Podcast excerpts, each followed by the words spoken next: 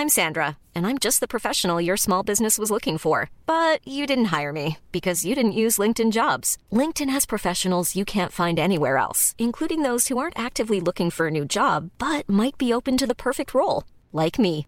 In a given month, over 70% of LinkedIn users don't visit other leading job sites. So if you're not looking on LinkedIn, you'll miss out on great candidates like Sandra. Start hiring professionals like a professional. Post your free job on linkedin.com/people today. Propulsé par mademoiselle.com. Ah ouais? Ah, oh, ça swing.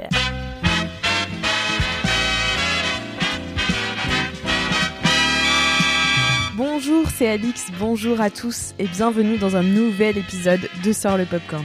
Exceptionnellement, Sort le Popcorn reprend son format euh, initial, son format habituel, euh, pour un épisode consacré à une mini-série Netflix sortie il y a quelques jours sur la plateforme. Il s'agit d'Hollywood. Euh, du coup, cette semaine, vous n'aurez pas euh, quatre petites recos, mais bien un long épisode. N'hésitez pas à me donner votre avis sur Apple Podcast ou euh, par DM si vous préférez un petit format snacking, si vous préférez ces longs épisodes, si vous aimez qu'on alterne les deux. Donc aujourd'hui, je vais appeler Mimi euh, pour qu'on puisse débattre de cette série d'abord sans, puis avec spoilers. Donc même si tu n'as pas vu Hollywood, tu peux rester au moins pour le début, voir si ça te fait envie, cher auditeur ou chère auditrice. Et si oui, alors fonce la regarder et reviens pour écouter la deuxième partie. C'est parti mon kiki. Salut Mimi et bienvenue dans un épisode un peu plus classique de Sur le Popcorn. Salut Alix Aujourd'hui, euh, on va te parler, euh, cher Popcornos, euh, d'Hollywood, la mini-série Netflix qui nous replonge dans les années 40 à Los Angeles, à l'époque de l'âge d'or hollywoodien. Donc voilà, c'est l'époque de l'hégémonie des studios, c'est le grand boom d'Hollywood après la guerre, c'est l'invention des genres dans le cinéma, c'est le début de la starification. Bref, c'est une période assez clé pour le cinéma. Et c'est Ryan Murphy qui est à l'origine de la série. Donc euh, tu le connais peut-être puisqu'on lui doit euh, American Horror Story, euh, Glee aussi, mais aussi The Politician qui est sorti il y a pas longtemps sur Netflix aussi. Et il nous propose de vivre une uchronie, c'est-à-dire d'imaginer le monde du cinéma dans les années 40 s'il avait pu être inclusif en fait. Euh, pour ça, on suit les histoires de différents personnages. Euh, Jack Castello, par exemple, qui est un jeune acteur fringant euh, qui veut devenir une star, car tout le monde lui a toujours dit qu'il était un peu un peu bêta, mais donc il veut prendre sa revanche. Mais le problème, c'est qu'il a pas de talent d'acteur. Voilà. Pas trop. à côté, de... pas trop. Ça va qu'il est joli. Globalement, les gens Oui, lui disaient bon, t'as de la chance d'être un peu BG quoi. Sous-entendu, C'est pas le reste qui va qui va te faire avancer dans la vie. C'est ça, dans la série, c'est vraiment toi t'es BG, vas-y, on va faire de toi une star, on verra si tu sais euh, jouer après quoi. et euh, du coup, à côté de lui, il y a le couple Raymond Hensley et euh, Camille Washington qui évolue. Donc euh, le premier est réalisateur et l'autre est actrice. Euh, le truc c'est que Camille est noire et Raymond est moitié philippin, sauf que ça ne se voit pas, comme ils disent dans la série. En fait, il passe pour blanc. Euh, on retrouve aussi euh, Archie, qui est un jeune scénariste noir et gay qui veut écrire des films mainstream pour les studios. Euh, mais en attendant d'y arriver, il se prostitue dans la même euh, agence entre guillemets que Jack Castello. En fait, ils sont pompistes plus plus quoi, puisque ils, s- ils travaillent chez comment il s'appelle déjà? Ernie, c'est ça? Ouais, Ernie. Ouais, Qui voulait aussi, Ernie, ouais. euh, qui est donc joué par euh, Dylan McDermott, qui fait sa plus Mm. belle imitation de Clive Owen depuis longtemps. Donc on est très content de tout ce qui se passe. Et euh, donc lui, c'est un quinca qui est aussi arrivé à Hollywood à son époque pour en rêvant d'être une star. Et bon bah ça a pas marché. Et du coup, il a monté une station de service où euh, avec un mot de passe, tu peux demander plus que juste euh, la vidange et le plein, puisque si tu dis que tu veux aller à Dreamland, euh, c'est un code pour dire que tu veux des relations sexuelles tarifées. Et du coup, tu peux soit le faire dans un petit cabanon derrière la station essence, soit mettre un peu le prix et aller à l'hôtel. Et ça concerne euh, donc il y a que des hommes qui travaillent dans cette station-service, mais leur clientèle est mixte puisqu'il y a des femmes qui y viennent et aussi des hommes euh, donc euh, bisexuels ou homosexuels qui évidemment à l'époque ne peuvent pas vivre leur orientation sexuelle au grand jour. Exactement. Et du coup, euh, donc Archie euh, et Jack euh, travaillent là-bas, et le petit ami d'Archie, c'est Roy Fitzgerald, et, ou Rock Hudson, comme le renomme son agent, le terrible Henry Wilson. Et d'ailleurs, tous les deux sont des vrais personnages. En fait, ils ont vraiment existé. Bon, après, leur histoire est toute différente dans la réalité, puisque comme la série est une uchronie, ça se passe pas vraiment comme ça s'est passé en vrai. Et du coup, tout ce petit monde va se réunir autour d'un film qui s'appelle Peg et qui va vraiment bousculer les standards d'Hollywood de l'époque. Ils sont aidés de Dick Samuels aussi et Davis Samberg, qui sont les gérants du studio Ace Pictures. Euh, car tous deux, euh, bah, en fait, n'en peuvent plus du manque de diversité dans le cinéma et ils ont envie de faire bouger les choses. Donc euh, voilà, comme vous pouvez le voir, il y a beaucoup de personnages. mais d'ailleurs, il y a des super acteurs pour les interpréter, comme tu disais. Je trouve que c'est très très bien joué. C'est un des grands atouts de cette série. Il y a beaucoup d'habitués des travaux de Ryan Murphy avec Darren Criss, qui était, bah, enfin moi que je connais de Glee, quoi. Euh, il y a Patty Lupone aussi, Jim Parsons. Et euh, perso, euh, perso, moi, j'ai j'ai vraiment beaucoup aimé la performance de Laura Arrière qui joue Camille Washington. Enfin, je l'ai trouvée très juste et très, je sais pas, je l'ai trouvée nickel. Ouais, elle est très naturelle et elle a cette genre de enfin je trouve qu'elle joue très bien donc c'est une jeune femme afro-américaine qui à un moment dans la série rencontre une actrice plus âgée qui est aussi afro-américaine et qui du coup a, bah, elle n'a pas réussi à percer en raison de sa couleur de peau et euh, je trouve qu'on voit très bien la dichotomie entre. Enfin, elle, elle continue. Comment dire ça? Camille, elle est assez jeune pour continuer à y croire et à croire qu'elle peut changer les choses. Et en même temps, elle n'a pas envie de se laisser faire euh, face au racisme. Il y a un moment où elle a un appel euh, anonyme d'un mec qui la menace et tout. Et elle est vraiment. Enfin, elle a elle a moins peur que juste elle est vénère quoi. Elle a envie d'aller casser des mm. gueules. Elle lui dit ouais bah tu viens chez moi, tu me le dis, on en parle. Donc j'aime Viens me le dire en face. ouais. Alors que franchement, à l'époque où le Ku Klux Klan euh, met des croix enflammées devant la maison des gens, je suis pas sûre que j'aurais tenté le ouais bah tiens tiens mon adresse, vas-y viens. J'aurais peut-être fait non au revoir, merci monsieur. De ouf, j'avoue. Et du coup, t'attendais quoi de cette série, Mimi? Euh, alors, donc la série, je l'ai bingée en deux jours. Elle est sortie un vendredi d'un grand week-end, donc euh, clairement lundi, j'avais tout regardé. Euh, J'en attendais rien de spécial, dans le sens où j'avais même pas vu de bande-annonce. J'avais rien, je savais pas de quoi ça parlait, je savais pas à quelle époque ça se passait. Mais bon bah, nous sommes actuellement confinés, ce qui explique la qualité sonore un peu différente de cet épisode. Et je galère un petit peu à trouver des séries à regarder, des nouvelles séries à regarder pendant le confinement. Du coup, j'étais juste contente. Je me suis dit, ok, 8 épisodes, c'est pas Ryan Murphy J'aime pas tout ce qu'il fait, euh, notamment bah, American Horror Story, je regarde pas parce que je suis une flippette. Euh, j'avais bien aimé Glee, mais on va pas se mentir, au bout de quelques saisons, ça tournait un peu en rond, mais je suis toujours au moins curieuse de ce qu'il produit. Et euh, bah, je sais pas, je me suis dit, bon, on va lancer le pilote, on va voir. Donc j'ai tout découvert sur le tas quoi. Je savais pas que ça allait parler de prostitution, je savais pas que ça allait parler de, de du Hollywood des années 40, je savais pas qu'il y avait un discours inclusif, j'étais juste en mode ah, je découvre. Et euh, bah, j'ai passé euh, globalement un très bon moment, sinon j'aurais pas tout bingé en, trois jours. Donc euh, j'en attendais rien, mais j'ai quand même été heureusement surprise. Ouais. Alors que moi, c'est tout le contraire. Oh Moi, j'en attendais vraiment tellement de cette série parce que du coup, quand j'ai vu la bande-annonce, j'étais là. Oh my God, c'est une des périodes du, cinéma que je préfère. J'aime trop ça. Euh, du coup, euh, j'ai, j'ai rédigé l'article pour Mademoiselle pour annoncer que ça arrivait. J'étais super enthousiaste. Enfin, bref, je l'attendais, mais au pied levé. Mais même pas en fait parce que je, je voulais trop l'aimer en fait cette série.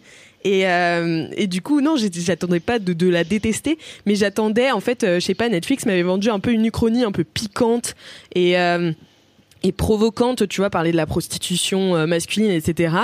Et, euh, et du coup, ouais, voilà, je voulais tellement l'aimer que, que j'en suis d'autant plus déçue parce que j'attendais que ça renverse les codes. Mais à la place, j'ai trouvé, je trouve, une, une, utopie ultra gentille et lisse avec des personnages enfin je trouve qui manque parfois vraiment de profondeur à part certains bien sûr je détaillerai mes préférés plus tard mais mais pour moi genre enfin j'y croyais pas en fait il y a pas d'enjeu comme euh, tout est franchi de manière assez facile, tous les obstacles sont franchis de manière assez facile. J'ai pas, j'ai pas réussi. En fait, je me suis fait suer. Vraiment, je me suis ennuyée et euh, oh. t'as une tête, Mimi. Mais j'ai trop de compassion pour. Enfin, je connais bien. Je veux dire, j'ai couvert Game of Thrones pour Mademoiselle. Ok, je connais le sentiment d'avoir vraiment très envie d'aimer un truc et d'être là, mais tout devrait être bien et que ça marche pas et qu'au final le produit fini ne fonctionne pas sur toi. Et je sais que c'est toujours décevant de. Tu vois, t'as quand même tout regardé. Enfin, t'as fait le taf, quoi. Et je sais que t'as mm. essayé très fort d'aimer cette série autant que tu voulais l'aimer. Et du coup, bah oui, je suis, j'ai de la compassion pour toi que, que ça ait pas marché. Mais ouais, parce que en fait, j'ai commencé donc à la regarder euh, dès le vendredi. J'ai regardé trois épisodes et j'étais là. bon bah en fait c'est pas du tout ce que j'attendais, je vais pas continuer. Et puis le lundi, j'ai vu que tout le monde était super enthousiaste et tout. Je me suis dit bon, il faut vraiment que je la, que je la continue. Et en fait, plus je la regardais, plus j'étais là, mais c'est too much. En fait, j'ai, enfin, c'est trop. Mais en même temps, j'ai aussi compris que le too much, c'était euh, en référence au too much qu'on vit aujourd'hui parce que on est à trois ans du, mouvement MeToo, on est à quelques mois euh, des Césars de la honte, euh, qui sont des, vrais bouleversements du cinéma. Et en fait, du coup, on a l'impression de nous pas vivre dans une utopie, mais dans une dystopie. Mais du coup, c'est ce too much là, je pense que ça fait référence à ça, au too much inverse qu'on vit en ce moment mais je sais pas, c'était trop facile. Par contre, euh, j'ai adoré euh, la, photographie et la réalisation très années 40 du coup pour le coup et même l'acting euh, très différent de ce qu'on peut voir dans les autres séries avec leur tête d'ahuri là comme ça. on dirait qu'ils sont prêts à chanter à n'importe quel moment. On est dans une semi comédie musicale, il y a beaucoup de musique. Enfin voilà, c'est hyper intéressant au niveau de la réalisation. Et je trouve que l'esthétique souligne hyper bien l'hypocrisie et la bienséance imposée par le code Hayes à l'époque, qui est un code que que c'est un code de production auto imposé par les studios pour s'auto-censurer, pour, faire euh, des films bien séants en fait. Et à côté de ça, euh, en fait, la série, euh, enfin derrière ce, vernis de la série, elle parle de, de, rêves et de personnes brisées, de prostitution, de violence sexuelle. Donc voilà, c'était c'était ce que je trouvais intéressant dans cette série. Mais bon, en règle générale, j'ai quand même été un peu, je sais pas, ouais. C'est comme tu dis, ça a pas fonctionné sur moi. Mais j'ai l'impression d'être vraiment la seule. bah non, en fait, je pense que t'es peut-être euh, t'es peut-être la seule en France, euh, parce qu'effectivement, les réactions françaises que j'ai vues, c'était plutôt euh, positif, à voir très très positif. Mais quand j'ai fini la série, critiques genre excellente et tout, j'étais. Ouais. Mais ouais, quand j'ai fini la série, j'ai cherché des, des critiques euh, et, euh, et aussi des trucs. Euh, alors on en parlera plus tard, mais de qu'est-ce qui est vrai, qu'est-ce qui est faux, c'est quoi Parce que moi je connais très peu cette période d'Hollywood et du coup j'ai aucune idée de qu'est-ce qui a existé. Genre bah Roy Fitzgerald alias Rock Hudson, il a vraiment existé. Moi j'étais là, j'avais pas du tout aucune culture. Euh, du coup je me suis renseignée et en fait j'ai vu beaucoup beaucoup d'articles américains, de grands médias qui traitent du cinéma et de la société qui était dans ton camp dans le sens où en fait, c'est trop gentil, c'est trop facile, c'est trop en surface. Il y a Esquire qui a fait un titre assassin. Donc Esquire, c'est un grand magazine culturel américain. Et en fait, il y a une, il y a une expression en anglais qui dit euh, euh, comment dire ça? C'est pat your shoulder en gros donc ça veut dire tapoter ton épaule et en gros c'est te congratuler tu vois genre ah laisse-moi te congratuler et leur titre du coup c'est euh, Hollywood dislocates his own shoulder, uh, patting itself on the back ou un truc comme ça. Genre la série s'auto-congratule tellement qu'elle se déboîte l'épaule. J'étais là. Et c'est le titre de leur review, tu vois. Donc euh, peut-être que ton, ton cœur est américain. des titres comme ça. Ouais. Ouais, mon cœur est américain. Et je trouve que c'est intéressant. Euh, ça va pas être le sujet de cet épisode parce que ce serait trop vaste, mais la différence de perception en fait que l'Amérique voit cette histoire américaine différemment de comment les Français la voient. Je trouve que c'est mm. intéressant et c'est peut-être une clé pour comprendre euh, bah, les perceptions très différentes qu'on peut avoir de cette série euh, entre personnes qui de base devaient l'aimer plus qu'autre chose, quoi. Ouais, c'est ça. C'est ça, c'est ça. Bon bah écoute, euh, je te propose qu'on passe à la partie spoiler pour pouvoir parler plus en profondeur de la série. Donc si vous n'avez pas vu encore la série, euh, je vous propose euh, bah, d'aller la binger puisque vous avez deux avis différents, donc à vous de vous faire le vôtre aussi. Et puis ensuite, vous pouvez revenir écouter la suite de ce podcast dans lequel on va débattre de façon acharnée sur la suite de la série. Moi, je suis prête à me battre. pas du tout. Donc voilà, vous avez entendu euh, l'alerte des spoilers. À partir de maintenant, on parle avec des spoilers. On dit tout. Vous n'avez plus d'excuses. bon alors, qu'est-ce que tu as pensé de cette euh, réécriture justement de l'histoire euh, Toi qui disais que tu la connaissais pas forcément et que du coup tu as passé beaucoup de temps, moi aussi d'ailleurs avec Google à côté. Qu'est-ce que tu en as pensé alors de cette réécriture? Alors j'ai trouvé ça, en fait j'ai trouvé ça intrigant le fait que en fait, il y a un truc qui m'a fait penser un peu à Orange is the New Black. Donc, euh, Orange is the New Black, euh, c'était une des premières productions Netflix. Ça se passe dans un pénitencier pour femmes. Et il y a énormément de personnages de femmes euh, qui sont pas blanches, qui sont pas hétéros et tout. Mais l'héroïne, c'est une femme blanche un peu de la haute, enfin, en tout cas, classe moyenne supérieure, qui euh, certes est bisexuel, mais qui en tout cas euh, est beaucoup plus privilégié que c'est que les autres personnages qui finissent par être beaucoup plus intéressants qu'elle. Et en fait, j'ai ressenti un peu pareil avec le personnage de Jack Castello, qui est donc euh, alors il a fait la guerre, mais très visiblement ça l'a pas perturbé plus que ça. Il a une meuf qu'il aime pas vraiment, qui est enceinte, mais alors là c'est résolu, mais par un tour de passe-passe incroyable. C'est la pire storyline de toute l'histoire de toutes les séries de la Terre. Vraiment. Je sais pas ce qu'il voulait en foutre de cette histoire, mais j'étais vraiment en mode, en fait, peut-être qu'il fallait qu'il ait une femme pour que ce soit euh, historiquement euh, correct. Genre, c'est pas logique qu'un mec de son âge ne soit pas déjà marié aux États-Unis, tu vois, c'est possible.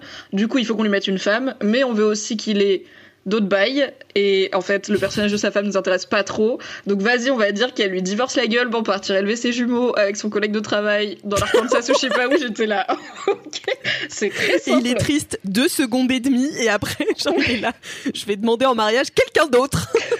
Ouais alors bon la demande en mariage à la fin vraiment cette romance avec euh, la blonde la, la, fille des producteurs des studios vraiment n'a aucun intérêt. Je l'ai vu venir et j'étais là j'espère qu'ils vont juste la suggérer, tu vois, genre on va les voir répéter ensemble et se dire bon bah probablement qu'après la fin de la série ces personnages-là ils seraient mis ensemble. Pas du tout, ils y vont full force, demande au mariage aux Oscars et tout. J'étais là mais calmez-vous, ils se connaissent depuis 15 jours. non mais les portes ouvertes, euh, enfoncées. de ouf. Donc ça, bon voilà.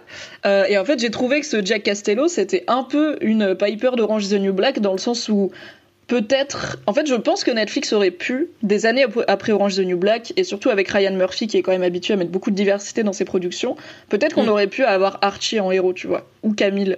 Et qu'on n'avait pas besoin d'un mec blanc, euh, complètement dans les canons de beauté, qui est hétéro et tout, qui est tellement hétéro qu'il recrute Archie pour s'occuper des clients gays euh, de la station de service parce qu'il veut pas le faire.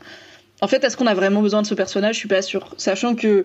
j'aime bien en fait la storyline de il faut que les gens qui ont le pouvoir, il faut que les gens qui sont privilégiés se mettent en, enfin, se mettent en danger pour ouvrir la porte à ceux qui sont moins privilégiés. Parce que eux ils risquent beaucoup moins tu vois. Un Archie il mm. peut jamais faire son film s'il n'y a pas quelque part un mec blanc euh, avec du pouvoir qui lui ouvre la porte et qui lui dit ok je te fais confiance. Et ça j'ai trouvé ça intéressant. Mais en soi Jack il fait pas vraiment ça puisque lui-même il a assez peu de pouvoir vu que lui aussi débute euh, dans le bise donc voilà je suis pas sûre qu'on a besoin du héros de cette série en vrai. Après, on peut débattre de est-ce que c'est vraiment le héros ou pas, mais c'est quand même sur lui que ça s'ouvre, sur lui que ça finit et tout. Donc mm. euh, voilà, lui, il m'a pas passionné. Après, la réécriture de l'histoire, je l'ai trouvée intéressante. Euh, j'avais un, j'avais un titre pour la critique sur Mademoiselle, mais que finalement on n'a pas pris parce qu'il est un peu euh, trop obscur. C'était Hollywood sur Netflix, le Inglorious Bastards des minorités au cinéma. Parce que du coup, c'est vraiment ça, quoi. C'est on réécrit l'histoire et on, écrit une histoire qui qu'on aurait aimé voir arriver, qui est parce que donc spoiler Inglorious Bastards, Quentin Tarantino à la fin, on gagne contre les nazis et on tue Hitler. Et là, en fait, bah, à la fin, des années, voire des décennies avant que le monde n'accepte de mettre de la diversité au cinéma, il y a quelques bonnes personnes, a few good men, qui ont pris le risque de mettre des minorités au cinéma et en plus en fait, l'épisode final, il s'appelle Une fin hollywoodienne parce que c'est clairement une happy end incroyable. Enfin, non, mais c'est pas une happy end, c'est 15 happy end à la suite. J'ai passé des bouts tellement je me fais chier. Alix, ton cœur est noir. Pourquoi ton cœur est-il si sombre Mais en fait, c'est ça. En fait, je suis hyper déçue parce que moi, j'adore justement les réécritures de l'histoire. Par exemple, j'adore, j'ai adoré Once Upon a Time in Hollywood, j'ai adoré Inglorious Bastards, les réécritures de Tarantino. Euh, j'adore les belles histoires. Je suis quelqu'un de positif. J'adore quand ça raconte des belles choses. Et en fait, là, j'ai trouvé ça toutes les portes ouvertes étaient enfoncées de fou quoi et je sais pas moi du coup je rentre pas dedans et, euh, en, plus j'ai trouvé ça un peu euh, anachronique comme, comme euh, réécriture de l'histoire parce que je trouve que c'est des problématiques qui sont propres à aujourd'hui qui sont tout simplement transposées dans les années 40 or c'était pas les problématiques enfin ça l'était mais c'était pas les, les, les réflexions vraiment de, de l'époque quoi et en fait je sais pas ça m'a bah, J'imagine que, c'était pour vouloir faire une distanciation avec euh, nous aujourd'hui, mais euh, je sais pas. Enfin, ça m'a paru tellement anachronique et tellement loin bah. de ce qui pourrait arriver. En fait, s'il avait fait une uchronie d'aujourd'hui avec ça, mais franchement, euh, pourquoi pas, tu vois. Qu'est-ce que tu veux dire comme une chronie d'aujourd'hui? C'est-à-dire un film qui. Enfin, une série qui montrerait le paysage culturel de 2020 si jamais on s'était mis dans les années 40 à euh, dire euh, ok euh, tout le monde est bienvenu? Ouais tu vois ou enfin et même même cette histoire en fait je pense qu'il n'y avait pas besoin de la placer dans les années 40 pour qu'elle soit cool. Et en fait je sais pas je trouve que il y, a un truc d'anachronisme du coup qui fait que la réécriture de l'histoire elle est elle est bancale. Je sais pas si tu vois ce que je veux dire Ouais, je pense pas que je l'ai ressenti comme ça. Bon, déjà, il faut quand même le dire, c'est que Ryan Murphy, c'est pas le mec qui fait les productions les plus réalistes du monde. C'est, il y a toujours un côté euh, onirique, un côté complètement what the fuck, que ce soit dans, dans Glee ou dans American Horror Story côté cauchemar. Après, j'ai pas vu Pause, euh, qui est, il me semble, sur la scène Ballroom et Vogue euh, des années 80, si je dis pas de conneries. Peut-être que c'est plus historiquement accurate mais euh, il a toujours tendance à voilà en faire en fait voilà il fait pas du cinéma il fait pas du cinéma ni des séries euh, réalistes. Il, ouais non mais ça ça me dérange pas tu vois. et du coup je m'attendais pas à avoir un réalisme parce qu'en fait si tu fais Hollywood de façon réaliste bah il y a pas de noir dans les films et il y a pas de gay dans la rue et puis voilà et puis c'est juste l'histoire qu'on connaît tu vois et c'est pas c'est pas ce qu'il voulait faire. Moi j'ai trouvé cet anachronisme assez euh, rafraîchissant dans le sens où c'est des problématiques qui peuvent paraître évidente, c'est-à-dire que voir le combat euh, d'un groupe de personnes pour mettre pour la première fois une femme afro-américaine à l'écran dans un rôle qui n'est pas stéréotypé, pour mettre un scénariste euh, qui est ouvertement homosexuel et qui embrasse euh, son compagnon sur le tapis des Oscars et tout, ça peut paraître un peu léger dans le sens où bah ok on l'a fait tu vois donc ça nous paraît plus aussi dingue mm. mais en fait on l'a on le fait quand même très très peu aujourd'hui et je trouve que cet anachronisme, il permet de nous rendre compte à quel point on est encore à la bourre, tu vois. Quand tu vois ça et que tu te dis, mais en fait, dans les années 40, ça fait scandale, mais en vrai, c'est quand la dernière fois que j'ai vu un mec embrasser son compagnon sur le tapis des Oscars C'est quand la dernière fois que j'ai vu... Euh, alors il y en a des discours politiques aux Oscars et des discours d'inclusivité et tout, mais on est quand même dans un cinéma qui reste très blanc, très hétéro, très masculin, avec des personnages stéréotypés. Et euh, bah, moi, la, storyline qui m'a le plus plu, c'est une sous-storyline, c'est celle de Anna May Wong, qui est donc une actrice euh, ah, chinoise euh, qui a qui est tombée dans une forme de déchéance parce qu'elle souffrait d'être stéréotypée dans toute sa carrière et de pas pouvoir dépasser ses rôles qu'on lui proposait toujours. Mm, et en mm. fait, donc, comme tout finit bien, évidemment, euh, dans son second rôle euh, dans euh, Meg, puisque le film Peg devient Meg pour raconter l'histoire d'une jeune fille afro-américaine, elle gagne un Oscar et elle fait un discours où elle dit que elle pensait que ça arriverait jamais et que le fait de jouer une femme et non pas un cliché orientaliste exotique c'est ça, ça a redonné un sens à sa vie. C'est là où j'ai eu les larmes aux yeux. Genre franchement, j'ai eu les larmes aux yeux dans le final. À ce moment-là, j'étais là. Euh, et en plus, enfin, encore une fois, méga grosse ficelle, mais tu vois en parallèle une famille euh, populaire d'origine chinoise qui écoute, euh, qui écoute la retransmission des Oscars et qui est trop contente qu'elle ait gagné. Et en fait, ça peut paraître cucu, mais c'est un truc. C'est un truc qui existe, tu vois. On est dans un monde où il y a une seule femme qui a gagné l'Oscar du meilleur de la meilleure réalisatrice, du coup. Et mm. il y en a on est en 2020, il y en a eu que une, tu vois. Donc, euh, en fait, je me dis, moi, donc je suis une jeune femme euh, d'origine marocaine. Si un jour il y a une femme d'origine marocaine qui est en liste pour un Oscar ou un César, je vais vraiment être collée à mon poste et écouter. Et si elle gagne, j'aurai cette même émotion de yes, parce qu'on a passé une frontière, tu vois, c'est trop bien. Et du coup, je trouve ça intéressant de placer ça dans les années 40 pour pour renforcer encore le fait que on n'a pas fait ce chemin-là, on l'a pas vraiment fait, et euh, qu'il y a encore du boulot à faire. Donc moi ça m'a pas dérangé. Après je suis pas spécialement, euh, il y a des gens qui adorent les films euh, à costume comme on dit, qui adorent les films un peu les périodes drama et tout. Moi c'est pas spécialement ma passion. Il y en a que j'aime bien, il y en a d'autres moins. J'aime bien la période années 40-50 États-Unis, les diners, les drive-in cinéma machin, mais c'est pas c'est pas un argument spécifique pour moi quoi. Si la série est pas bien, même si elle se passe dans les années 40, je vais pas la regarder. Mais là j'ai trouvé que ça donnait un vernis en plus un peu, il y a un côté un peu factice à cette à ce Los Angeles des années 40-50. Ouais. T'as l'impression que c'est un, bah, un décor de film pour un le grand décor, ouais, bah, un studio. Yes. Et du coup, je trouvais que ça permettait de, en fait, ça élude plein de problématiques parce que même, tu vois, même les personnages euh, pauvres comme Archie qui est pas, qui a pas beaucoup d'argent et tout, ils ont quand même une vie. Enfin, ils ont pas l'air de souffrir de la pauvreté. On sait qu'ils se prostituent par besoin, mais en soi, euh, à part euh, Jack qui se fait couper de l'électricité un soir, on voit très très peu les problématiques financières. La ville est toute propre, même les cinémas gays où les gens se pépouent tranquilles, c'est hyper clean et tout. Donc je trouve que justement, en gros, tu vois, Ouais, vas-y. J'ai l'impression que ça élude, enfin que ça nettoie plein de, plein de sujets pour se focaliser sur le sujet qui est la diversité au cinéma. Et du coup, les autres sujets, ils sont pas moins intéressants, mais juste c'est pas mon thème. Du coup, je vais pas en parler et on pourra en recauser quand on parlera des, de la violence sexuelle dans la série parce que c'est très intéressant. Mais clairement, Ryan Murphy, il s'intéresse pas avec cette série à l'état de l'Amérique des années 40-50. Il s'intéresse à à quel point le cinéma peut changer le monde si on lui donne les moyens de le faire. Du coup, bon, je trouve qu'il reste dans sa promesse. Mais en fait, moi, ce que j'ai trouvé limite déprimant, c'est que comme j'y croyais pas, comme c'était trop tout facile, tout. En fait, limite, ça m'a déprimé parce que je me suis dit, waouh, il faut ça pour, pour réussir un jour à. Enfin, tu vois, à, avoir mm. un minimum. En fait, là, c'était trop, tu vois. Ils ont tous gagné l'Oscar. Bon, du coup, sauf le blanc, sauf euh, Jack Castello, c'est le seul à pas gagner l'Oscar. Et ça, c'est intéressant aussi sur ce que tu disais par rapport à euh, Piper. Euh, de Orange is the New Black.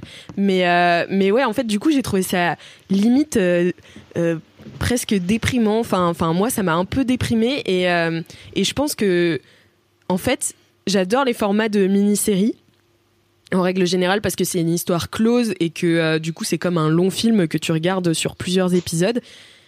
Mais là, je trouve que en fait, ça aurait mérité vraiment une série sur plusieurs saisons avec des vrais, des vrais obstacles à franchir et qu'à la fin, t'aies vraiment envie qu'ils gagnent tous. Parce que là, en fait, tu vois, il m'avait tellement agacé certains euh, pour qui euh, tout leur tombait euh, tout chaud dans le bec en vrai. que du coup j'avais limite envie de, donner une fin nulle tu vois de dire bah non enfin tu vois non tu vas pas l'avoir T'imagines, genre à la fin personne gagne la bah meuf Camille, elle a pas le droit d'être au premier rang des Oscars et Archie se fait shooter en sortant du truc quoi. Genre mais la vie c'est de la mais tu vois, mais tu vois et ça justement, je trouve que ça ça donne enfin ça donne lieu à une deuxième saison où voilà et en fait ça se passe sur plusieurs années. Là, ils font un film, ils ont tous 20 piges et ils y arrivent de la première fois. Enfin, je sais pas, c'est ouais, j'ai pas réussi euh, j'ai pas réussi à y croire mais après c'est c'est ouais, c'est mon truc perso et le fait que je l'attendais euh, euh, beaucoup aussi cette série quoi. Après, je te rejoins sur le fait que ça manque clairement d'obstacles euh, qui ont l'air euh, un peu plus épais qu'une feuille de papier, tu vois, parce que mm. au final, euh, pour moi, comme je l'ai lu, les deux obstacles principaux, c'est euh, le fait que donc le, le chef de A Studios qui est à l'hôpital va un jour se réveiller et ne va pas valider ce film. Donc il y, a un, y a un truc un peu de rush de putain il faut qu'on le finisse et qu'on le sorte parce que le jour où le mari il se réveille il va shut down très vite et euh, le moment où euh, le film est brûlé euh, par ses avocats. Mm. Et en fait, ces deux problématiques sont résolues hyper vite puisque le mec se réveille, il est vaguement fâché, il regarde le film, il est trop ému, il pleure et il dit à sa femme "Franchement, je veux bosser avec toi, je veux que tu sois une femme forte et libre, c'est trop bien ce que t'as fait." Et après, en plus, ton salaire. Voilà. Et du coup, il y a la fin d'épisode où les, les rushs du film sont brûlés par les méchants avocats. Et le, enfin, le lendemain, épisode suivant, ah, en fait, j'avais une copie dans mon coffre. Je suis là, mais what the fuck, quoi? En fait, c'est juste pourquoi mettre des obstacles si c'est pour les résoudre aussi vite Surtout que c'est une série Netflix, donc on sait très bien que tout le monde va la binger. Tu peux pas te dire ah ouais les gens vont passer une semaine à se dire euh, nani nana mm. comment ils vont faire pour le film. Et en fait j'aurais trouvé ça intéressant limite que peut-être ce film soit détruit, qu'il n'y ait pas de copie, mais que du coup bah ça redonne un nouveau souffle à cette équipe pour faire quelque chose de différent, euh, pour euh, même peut-être changer le code Haze, enfin tu vois faire euh, est-ce que cet obstacle serve à quelque chose au lieu à juste mettre un cliffhanger nul sur un épisode où tu sais très bien que Netflix va lancer l'épisode suivant tout de suite après et qu'en 7 minutes euh, ce sera résolu quoi. Donc ça, je suis d'accord avec toi et je verrai pas forcément plusieurs saisons, mais euh, en tout cas une saison plus longue parce que là il y a que 8 épisodes ou 7, je sais plus. 7, peut-être. ouais en fait, tu peux faire 10 ou 12 épisodes et du coup faire en sorte que ces obstacles ils soient un peu plus costauds et que ça prenne plus que 10 minutes pour les, pour les surmonter, tu vois. Ça, ça aurait pu être intéressant. Après, je sais pas ce qui fait qu'il a choisi d'en faire 7, mais pour moi, le fait que ça finisse aussi bien. En fait, j'ai l'impression que c'est un peu comme les tragédies grecques où tu, tu vois, tu sais la fin dès le début, quoi. Euh, ou les comédies grecques, du coup, pour, euh, pour l'inverse, c'est que le propos n'est pas est-ce qu'ils vont y arriver. Le propos, c'est imaginer à quoi ressemblerait le monde si ces gens-là y étaient arrivés. Et finalement, ce qui est dommage, c'est que la série s'interrompt au moment des Oscars, donc tu vois pas. Ça aurait peut-être valu un épisode de clôture où tu vois, genre, je sais pas, deux ans après, comment le monde a bah, changé. Un an plus tard. Euh, oui, mais, c'est très euh, court, quoi. Mais surtout, ça se concentre encore une fois que sur ces personnages. Et, euh, et justement, en fait, la série veut réécrire l'histoire et en fait, elle réécrit pas l'histoire en général, tu vois. Et même toutes les retombées, ils disent qu'ils ont brisé tous les records. Enfin, ça aussi, c'est. Ils disent que les racistes ont arrêté de manifester spontanément parce que le film est trop bien. Je suis là, vous mettre les racistes, ils n'arrêtent pas spontanément. Ouais, la qualité de l'œuvre n'est pas à leur préoccupation. Les gens qui ont détesté euh, Black Panther parce que c'était des noirs, ils se sont pas dit. Après, franchement, j'ai vu le film, il était bien. Hein. Non, j'avoue, c'était bien. J'arrête. tu vois, ils ont juste continué à détester Black Panther, c'est la vie. Ouais. Mais c'est là que c'est vraiment, en fait, on n'est même pas, en fait, c'est même pas pour moi une uchronie, c'est vraiment une utopie. On est dans un autre monde où les gens sont tous gentils avec un bon fond et euh, le marketing n'existe pas apparemment. Et euh, les gens s'en battent les couilles des, de la thune aussi. Enfin euh, venant des bah, studios bah, il parle quand, même, du fait qu'il faut que le film soit à petit budget parce qu'il risque de couler que ça les handicape parce qu'il y a des cinémas qui veulent pas diffuser leurs autres films qu'il va falloir faire un blockbuster pour compenser les. Donc il y a quand même des, des considérations d'argent. Après, du coup, on a Darren Chris qui fait construire un panneau Hollywood à 25 000 dollars au-dessus du budget, ce qui est un problème pendant par la un quart d'heure parce que du coup Ernie relance des prostituées retraitées euh, dans le bise et apparemment 25 000 dollars. Et vraiment dans les années 40 25 000 dollars c'est beaucoup beaucoup d'argent. Ouais c'est beaucoup beaucoup. Ça se lève assez vite quoi parce que ça n'a pas interrompu la production plus longtemps que ça. Donc je suis là bon ok. Enfin c'est encore une fois je comprends qu'il faut qu'il y ait des obstacles et des il faut que les il faut que les héros surmontent des choses pour qu'on s'intéresse mm. à eux. Mais en fait ils ont déjà tellement à surmonter pourquoi leur mettre des faux obstacles qui servent à rien? Ils ont toute une société, ils ont un monde entier à surmonter. Donc en fait, peut-être on s'apesantit là-dessus au lieu de leur mettre des pirouettes de type Oh non, les rushs sont brûlés. Oh non, le panneau Hollywood coûte trop cher. Je suis là. ok. ouais, c'est ça ça s'attardait bah, notamment plus sur le Ku Klux Klan qui est une vraie menace à l'époque tu vois et, et même à un moment il y a un, la mafia aussi qui se mêle qui était beaucoup intégrée dans, dans le cinéma à l'époque. Et euh, bon bah là il y a un petit caméo de la mafia vite fait quoi. Mais euh, mais ça aurait pu être des vraies problématiques avec des vrais trucs du de l'époque en fait. Mm. enfin je sais pas. Voilà. Oui ou même le fait que Jack ait été arrêté par la police euh, pour prostitution euh, et, oui il est arrêté pour prostitution pas pour relation homosexuelle mais pour euh, prostitution et racolage. Et en fait euh, c'est une vague storyline de il faut vraiment pas que ça sorte dans les journaux. Mais pareil c'est réglé en fait par un coup de baguette magique bah, c'est là où la mafia justement est impliquée. Et en fait du coup bah tu le sens jamais en danger. Tu te dis jamais ce film est en mm-hmm. danger. Et c'est dommage parce que un film comme ça par rapport à l'histoire que la série raconte ça devrait être une bataille de, tout, de tous les instants pour le faire sortir au cinéma, pour l'emmener aux Oscars, on devrait avoir en fait, on devrait pas avoir tout le monde qui est nommé aux Oscars. On devrait avoir euh, des pétitions pour que le film soit reconnu aux Oscars. Enfin, c'est ce qui arrive en fait encore maintenant. Tu vois, il y a plein de films qui méritent d'être aux Oscars et qui ne sont pas parce qu'ils correspondent pas à ce que les Oscars attendent. Il y a plein de gens qui méritent de gagner des Oscars qui les gagnent pas parce qu'ils sont pas de la bonne couleur de peau ou du bon genre ou qu'ils ont pas la bonne personnalité. Et du coup, bah le fait que ce soit aussi facile, c'est vrai que ça casse un peu l'identification dans le sens où en fait ce que la série dit c'est ça en fait, ça casse l'identification, c'est vraiment ça. Ce que la série dit c'est s'il y avait eu assez de gens courageux pour ouvrir la porte aux minorités, le monde aurait compris que les minorités ont du talent et qu'il n'y a pas de raison de les, de les bannir euh, du paysage culturel. Mais en mm. vrai, ça a pris un peu plus longtemps, mais il y a eu des gens qui ont eu ce courage. On a fini par avoir des Afro-Américains en lead dans des films, on a fini par avoir des personnes gays qui pouvaient être gays euh, au grand jour et tout. Et on sait que ça suffit pas, parce qu'en fait, ces films, ça continue à être des bagarres de tous les instants, tu vois. Mm, mm. Et du coup, c'est un peu réducteur de dire il aurait fallu, il aurait suffi d'un peu de courage parce que tous les jours, encore en 2020, il y a des gens courageux qui se battent pour pouvoir raconter leur histoire au cinéma. Et en fait, c'est pas d'un, ça suffit pas le courage parce que même si ton film est financé, même s'il sort, même s'il est bien, même si tout le monde dit qu'il est bien, tu vas peut-être te faire snober par euh, les institutions et tu vas peut-être en fait devenir un acteur ou un réalisateur raté et pas faire de deuxième film. Et ça, c'est une vraie réalité qui du coup euh, n'est. Oui, je vois ce que tu veux dire du coup sur le truc de ça se passe tellement bien qu'on arrive que ça c'est plus en fait c'est je pense que c'est une série qui est censée donner de l'espoir et donner de la motivation à changer les choses. Mais tout est tellement facile que tu te dis bah ok donc en fait je peux pas m'imaginer faire ça parce que si je faisais la moitié de ce qu'ils feraient enfin non plutôt si j'en faisais deux fois plus que ce qu'ils font tous je serais quand même en galère parce que la réalité c'est que les gens qui essayent de faire du cinéma différemment ils sont quand même en galère donc. Mais en fait, il aurait fallu que ça commence leur bataille. En fait, il aurait fallu que ça se passe sur 10 ans, sur 15 ans, sur 20 ans et que la fin soit là, yes, enfin, tu vois, ils ont gagné. yes, t'y crois parce que mine de rien, la société c'est quand même un sacré obstacle. Enfin, euh, là, dans les Oscars sont prêts à donner des Oscars à tout le monde, alors que je pense qu'à l'époque c'était vraiment pas le cas parce que les Oscars c'est qui? C'est bah, c'est la société, c'est euh, le, cinéma américain. Euh, c'est les producteurs, c'est tout le monde du cinéma américain. Et si vraiment tout le monde était prêt à ce point à filer des Oscars à tous ces gens, bah oui, oui, effectivement, oui, ce serait facile. Enfin bon, bref. Je... Mais parlons de choses positives. C'était qui ton personnage préféré de la série? Je pense que mon personnage préféré, en tout cas celle que j'ai pris le plus de plaisir à regarder évoluer, c'est Avis, la femme de Ace, donc le chef de Ace Studio, qui commence en étant euh, une cliente de Jack euh, quand il est prostitué, qui explique que en gros euh, elle est mariée à son gars depuis très longtemps, que elle, elle a jamais pu percer à Hollywood parce qu'elle était juive et que du coup c'était un problème et qui du coup a ce cette empathie envers euh, ce que traversent les minorités au cinéma, puisque même si elle, elle est hyper riche et qu'elle peut passer pour blanche et tout, bah, elle a vécu la discrimination déjà en tant que femme et en plus en tant que femme juive. Du coup, ça lui donne cette empathie.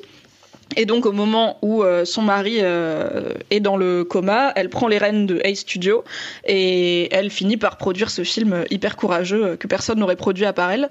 je pense que c'est mon personnage préféré déjà pour ses outfits parce que ses outfits sont tous incroyables. J'ai envie de porter des turbans et des capes bicolores toute ma vie, c'est ouf.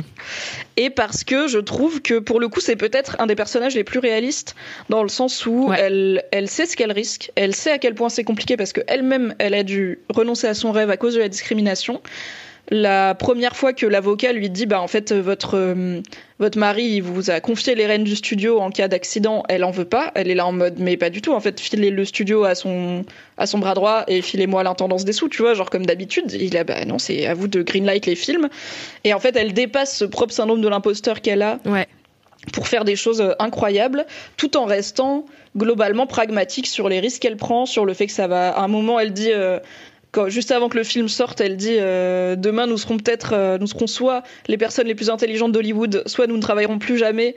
Du coup, trinquons à ne plus jamais travailler. Et j'ai trouvé ça vraiment cool cette attitude de, en fait, on a 99% de chances que ça se casse la gueule, mais c'est pas grave, on sera quand même fier de l'avoir fait, tu vois. Du coup, je pense que c'est elle mon personnage préféré. Et après, effectivement, moi je l'adore aussi. Je trouve que et en plus, je trouve que c'est ultra intéressant dans cette série parce que il euh, y a beaucoup de, de, vieilles femmes qui sont représentées. Euh, et notamment des, des des, des, ouais, des, des personnages, euh, enfin de vieilles femmes, qui sont pas seulement des mères ou des grands-mères ou des euh, voilà, c'est des femmes en elles-mêmes. Avec euh, Hélène aussi, qu'on voit Hélène Kincaid qui a des qui a des besoins. Voilà, elle se cherche un, mmh. petit gadjo. et ah, puis elle veut, elle veut la et puis je sais pas, elles sont belles ces femmes, elles sont elles sont puissantes. Et, et je trouve que c'est ultra intéressant dans cette série. ça existe quand même peu aujourd'hui, tu vois, à part. Euh, Grave. En vrai, t'as Grace and Frankie qui, euh, qui, qui, font des portraits aussi de, de femmes plus âgées.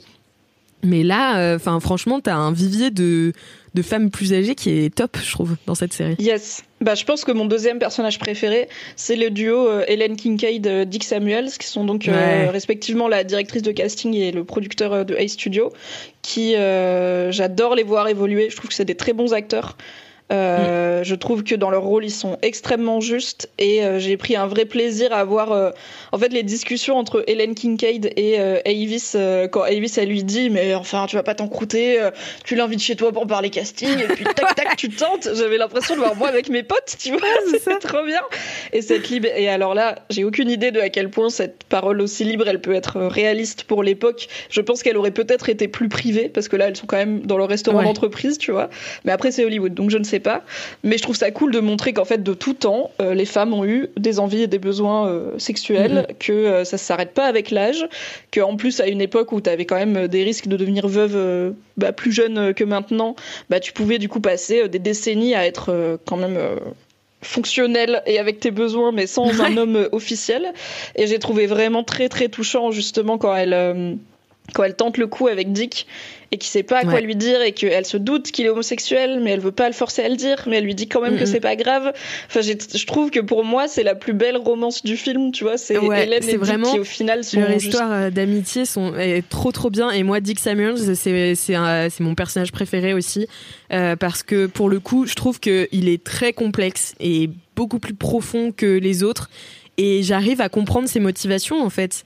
Mm. C'est un mec qui a bossé toute sa vie à, à faire des merdes de studio euh, et qui un jour dit j'en ai marre. En fait, ça se voit qu'il est fatigué Ah, et qu'en même temps il a cette, il, il a cette, euh, cette euh, quand il quand il engueule le réal parce que à cette époque il faut savoir que les réalisateurs avaient très peu de pouvoir sur les films. En fait le- les producteurs étaient complètement euh, enfin géraient totalement le film de A à Z et le réal c'était vraiment le chef de tous quoi. Euh, genre il voilà il dit euh, machin tu vas faire euh, la lumière mais il il pas de d'intention artistique comme euh, ça peut être le cas aujourd'hui d'ailleurs, les réals étaient employés du studio aussi. On en prenait un pour euh, voilà pour aller sur tel film. Enfin, ils choisissaient pas forcément leur film.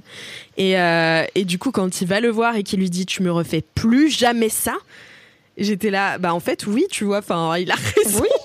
Non, mais surtout qu'il lui a quand même des- dit 98 fois. Ils ont fait une réunion budget sur OK, on va avoir un putain d'arbre dans ce film et un seul parce qu'on n'a pas les sous pour deux arbres. Et l'autre deux jours après, il est là, 25K, vas-y, vas-y, 25K, prends-les. Je suis là, mais c'est pas ton argent en fait, c'est ton premier pas ton film, argent. pourquoi tu fais ça Et surtout, ouais, c'est ça. Et genre, tout le monde se met, euh, vraiment en péril pour réaliser ce film. Et toi, tu veux juste un échafaudage plutôt qu'une échelle. Mais t'es qui frère Bon, après, j'avoue, j'ai un peu ri quand le chef décorateur lui dit Bah, peut-être qu'on pourrait dire qu'elle a une échelle de corde et qu'elle descend avec et qu'il est là. En fait, je t'explique. Elle est montée se suicider. Donc, elle a pas une échelle de corde pour descendre. Ça, j'ai trouvé ça marrant. Mais ouais, Dick Samuels, il est vraiment très cool et je suis contente pour le coup. Je trouve que lui, il la mérite sa happy end, tu vois, de qui en plus est une Ouais. happy end très douce amère parce qu'il a quand même passé toute sa vie à se mentir et à mentir aux autres et dans le placard et à s'interdire même euh, les écarts que permet euh, Ernie par exemple euh, enfin on voit que quand il est aux soirées de aux soirées euh, caliente en fait lui Oui. il rentre chez lui à 22h parce qu'il sait très bien que sinon il va être trop tenté. Et du coup ça me enfin c'est un crève-cœur de voir cet homme euh, qui mérite d'être aimé et tout et qui se s'y refuse. Donc certes à la fin il a quand même il, il arrive à aller dans un bar gay, il fait une rencontre, alors d'un homme qui a l'air d'avoir 25 ans de moins que lui, mais why not, tu vois. Mm. Et c'est alors c'est amené très très vite, mais tu comprends qu'ils sont ensemble. Le mec fait un discours à son enterrement. Du coup, il aura vécu peut-être genre 6 mois Ouais. en dehors du placard avant de mourir, ce qui est du coup une happy end euh, pas pas over the top et bien Ouais, mérité, je trouve. C'est ça. Et sinon euh, aussi, moi j'ai beaucoup aimé les caméos en fait de des personnages secondaires. Donc notamment on parlait de euh, de Anna May Wong et des gens qui ont vraiment existé à ce moment-là parce que Mhm. ça m'a permis de vraiment regarder la série avec Google à côté. Et, euh, et notamment j'adore euh, la story de Hattie McDaniel. C'est ça. Donc c'est euh, en fait la, vraiment la première femme euh, noire à avoir gagné un Oscar. Bon, c'était pour un rôle, euh, euh, pour un second rôle, mais en fait ils l'ont vraiment interdit de rentrer dans la salle. Et elle a gagné, elle est allée récupérer son prix quoi. Et genre, enfin c'est impensable. Et tu vois, je trouve que cette histoire, justement, elle est ultra forte. Enfin, je sais pas, je, et je suis trop déçue que la série s'attarde pas plus sur euh, sur des vraies histoires parce qu'en fait, finalement, leur propos sert mieux la cause que la série essaie de défendre. Mhm.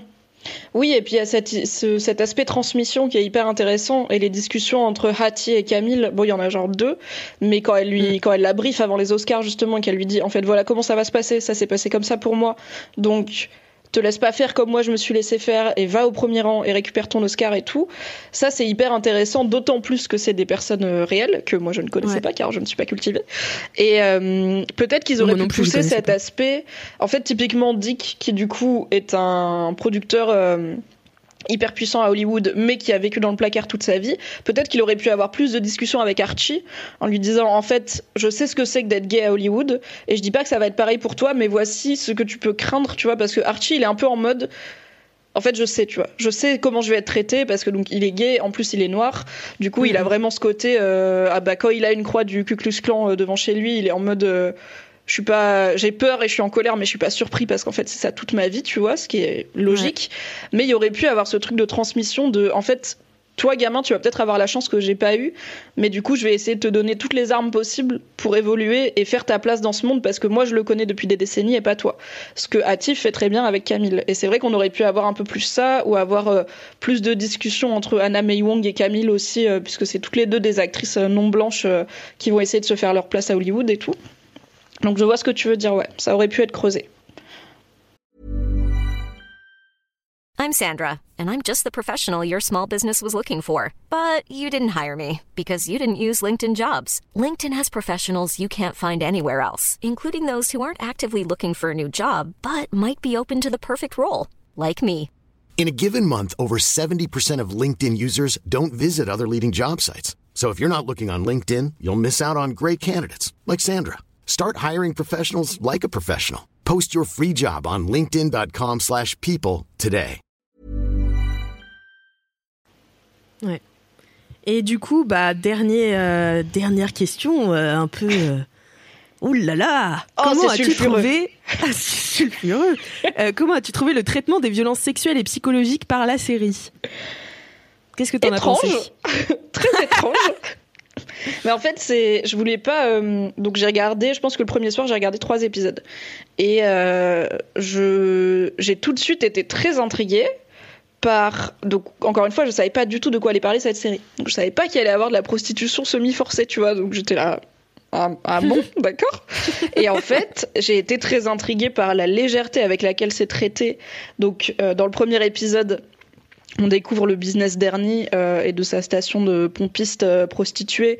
Et il y a aussi, dans le premier ou dans le deuxième, Roy Fitzgerald, du coup, qui euh, rencontre Henry Wilson, lequel l'oblige euh, à euh, lui prodiguer une fellation, enfin, à se faire prodiguer une fellation euh, pour pouvoir travailler avec lui. J'ai trouvé, j'étais déjà très perturbée par la différence de traitement, dans le sens où la scène avec Wilson, tu sens que c'est pas bien. Roy, il a pas envie de le faire. Tu Ouais. sens que, et ça, là, ça ressemble plus à ce qu'on a pu voir avec Weinstein et tout, tu vois, les fameuses promotions canapé. En fait, c'est pas un bon moment à passer pour les deux. Et il y a un vrai côté où il se sent sali, il se sent trahi. Donc ça, c'est tourné comme, c'est un moment dramatique. Après, on pourra discuter de est-ce que c'est assez dramatique, mais en tout cas, la réalisation te dit là, c'est pas bien ce qui se passe. Alors que Jack, qui se prostitue parce qu'il a très peu le choix, avec Ernie qui lui laisse absolument pas la place pour discuter et bah c'est tourné de façon plus rigolote, tu vois, quand il couche Ouais. avec Avis, euh, c'est finalement un bon moment, il est nerveux mais il le fait. Après hein, il y a un moment où t'as un genre de montage où il nique une go euh, dans des escaliers et tout machin, j'étais là Ok, on est quand même très détente. Et en fait, ça m'a beaucoup surprise parce que je pensais pas, et là, ça, c'est un peu méta comme réflexion, c'est plus euh, sociétal. Mais franchement, j'étais là, je ne vois pas comment Netflix a validé ça parce que Netflix est dans une vibe extrêmement woke, extrêmement prudente sur les sujets de société, Ouais. beaucoup de diversité. Il y a énormément de contenu Netflix qui traite du contenu du sujet des violences sexuelles, qui en traite bien. Ils ont sorti, euh, c'était Unbelievable, euh, un- une la mini-série mini-série, euh, euh, sur, le, sur une femme victime de viol il y a pas longtemps. Enfin, ils sont on point là-dessus et je les trouve extrêmement prudents. Du coup, j'étais vraiment en mode, mais comment Ryan Murphy il a fait valider des scènes de prostitution à Hollywood et des promotions canapé aussi légères? Moi, Bah, En mettant dans les hypothèse- années 40. Ouais, mais même parce qu'en soi, tu peux le tourner euh, comme, enfin, tu peux le tourner de façon grave même dans les années 40, tu vois. Ah bah Du oui, coup, oui, oui. Moi, ma logique, c'est que déjà, c'est différent parce que c'est des mecs qui couchent avec des meufs. Enfin, Ouais. déjà qui couchent avec des meufs et que du coup, c'est beaucoup moins vu. La prostitution masculine est beaucoup moins vue comme euh, négative et dangereuse et la sexualité masculine est toujours vue comme quelque part valorisante pour l'homme, en tout cas quand elle est avec une Ouais. femme. Du coup, même si Jack est prostitué, même s'il est euh, soumis à des clientes beaucoup plus privilégiées que lui, il est quand même actif dans l'acte sexuel et il le vit comme bon, je suis pas ravi principalement parce que je trompe ma femme. Bon, ok, euh, mais pas. euh, et parce que c'est pas vraiment ça que je veux faire de ma vie. Mais bon, why not en tant que petit boulot, tu vois. Et c'est, je sais que c'est une réalité. Je sais qu'il y a plein de travailleurs et de travailleuses Mhm. du sexe qui ne sont pas traumatisés par leur euh, par leur euh, métier, et tant Ouais, mieux, ouais. tu vois. Mais là, on n'est pas sur un personnage qu'il a choisi, on n'est pas sur un personnage qui est préparé puisqu'il est à la station d'essence depuis genre 10 minutes avant d'être jeté dans les griffes de Avis. Et ça va qu'il tombe sur une meuf sympa qui lui fait pas faire des choses qu'il veut pas faire, tu vois. Mm, mm. Mais j'ai été très perturbée et en fait assez vite du coup j'ai googlé. Alors j'avais un peu peur de me faire spoiler, mais j'étais là. Mais c'est sûr que ça doit faire un tollé. Enfin. Comment est-ce que Netflix peut sortir une série qui met en scène de la prostitution et des violences sexuelles pour avancer dans le milieu du cinéma? De façon pas très euh, où en fait la série te tape pas dessus en te disant c'est pas bien et c'est grave Ouais. tu vois. Ce que Netflix a un peu tendance à faire je trouve avec le sujet des violences sexuelles et tant mieux enfin why not tu vois. Il faut qu'il y ait aussi des contenus très euh, très pédagogiques limite moralisateurs parce Ouais. que en tant que société on n'a toujours pas fait le- tout le chemin sur les violences sexuelles. Et je me suis dit mais ils vont se faire euh, enfin il doit y avoir un hashtag euh, Netflix is cancelled Ryan Murphy is cancelled ça doit être la merde. Pas du tout. Zéro rien du Non. tout. J'étais là Mais, c'est pour ça, moi j'étais tellement étonnée. En fait, j'étais, ouais, j'étais, j'étais étonnée et au début je me suis dit bon, vas-y, essaye, tu vois, enfin, essaye de mettre euh, à, l'époque, enfin, je sais pas, je me suis dit ça doit être moi qui a un problème, euh, tu vois, parce que j'avais l'impression que ça ne choquait euh, personne. Et, et, notamment, moi j'étais aussi étonnée de voir donc ces abus sexuels et la prostitution que sur des hommes puisque en fait, euh, on sait que les femmes en subissent aussi gravement les conséquences. Alors c'était ultra intéressant, je trouvais, d'en parler euh, pour les hommes parce que c'est un sujet dont on parle pas beaucoup, mais du coup, comme c'est ultra tabou niveau euh, Weinstein, etc. J'ai l'impression qu'il s'est un peu réfugié là-dedans et sans, sans, enfin, en, excluant totalement les femmes qui, bah, elles aussi étaient victimes de la promotion canapé. Euh, enfin voilà, je sais pas, j'étais un peu. Non, mais je, je, vois ce que tu veux dire. Après, je comprends dans le sens où si t'es Ryan Murphy et que tu décides de faire une production qui aborde le sujet de la prostitution et des violences sexuelles, mais de façon pas très creusée et, un peu légère, en mm. fait, tu peux pas rajouter dans cette série euh, une, je sais pas, Camille par exemple, euh, qui se fait menacer par un producteur pour jouer dans le film, tu vois. Parce mm. que avec l'actualité de ces dernières années, dans la tête des gens, ça c'est identifié tout de suite comme c'est grave, c'est pas bien, c'est grave, c'est pas bien. Il faut que ce producteur sorte de la série, il faut qu'il soit, qu'il paye pour ses actes, il faut qu'elle soit traumatisée. Enfin, c'est grave et c'est pas bien. Donc tu peux pas montrer ça et de l'autre côté montrer que pour un mec c'est moins grave, tu vois. Et je pense que Ryan Murphy ne dit pas que les violences sexuelles sur les hommes sont moins graves, non, pas du tout. Pas. Je pense juste que, en fait, oui, si tu veux raconter cette histoire-là, tu te focalises sur bah, les hommes qui sont victimes ou participants, je sais pas trop, euh, un peu des deux, euh, coupables aussi de ces dynamiques. Et tu c'est une autre histoire à raconter en fait si tu veux mettre parce que oui c'est je pense que historiquement la petite euh, Camille ou même la fille du producteur de A Studio dont j'ai oublié le nom la blonde là en fait elle dit pas qu'elle non Claire peut-être, ouais. Elle dit pas de qui est la fille. Elle est sous pseudonyme et euh, du coup ses collègues ne savent pas euh, qu'elle est la fille de. Alors probablement que les gens qui doivent savoir savent, mais du coup rien ne la protège contre euh, une potentielle violence sexuelle dans le milieu du cinéma. Mm, mm. Et ça, tu, en fait, si tu commences à raconter ça, c'est en fait, tu peux pas. Bah, c'est une autre série, mais en fait, du coup, ça, en fait, je sais pas, ça m'a. En fait, le propos de la série, c'est Eleanor Roosevelt qui dit c'est peut-être pas les gouvernements qui changeront le monde, mais le cinéma. Et ça, c'est déjà.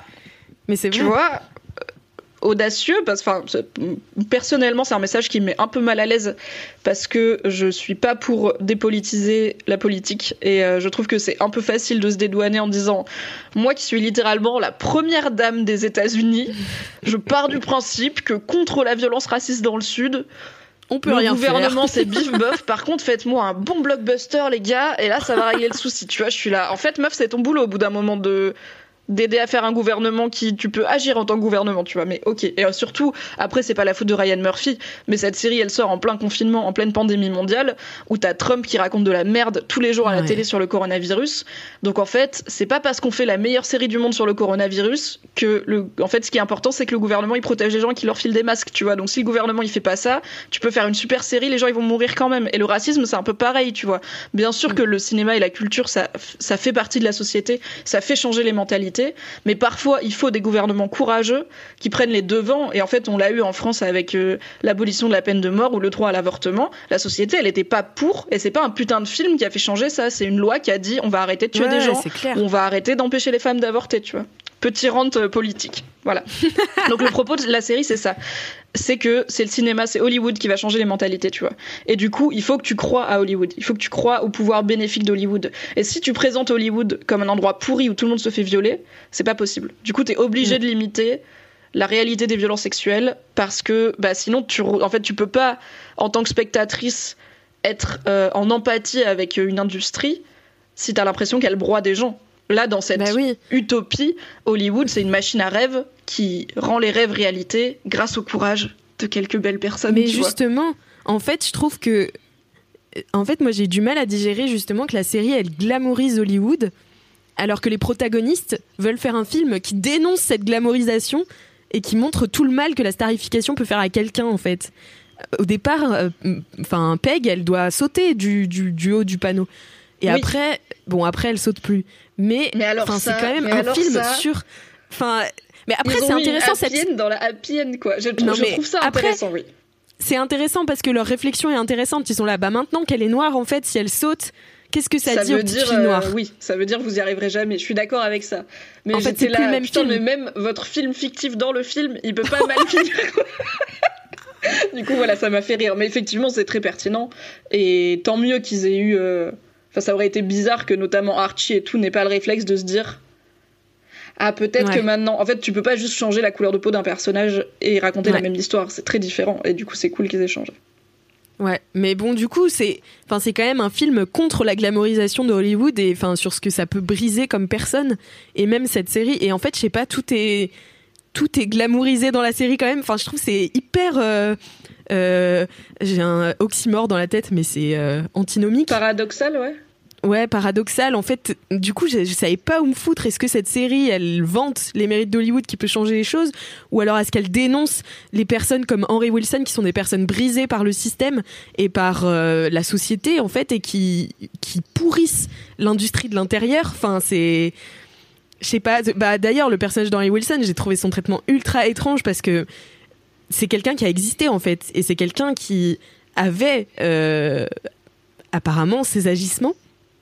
Et c'est ce genre de, de, de, de personnes qui font que l'industrie du cinéma a été très, enfin, a été pourri quoi. Enfin, je sais pas comment dire, mais je sais pas. En fait, j'ai trouvé son traitement dans la série ultra euh, grotesque. Tu vois ce que je veux dire?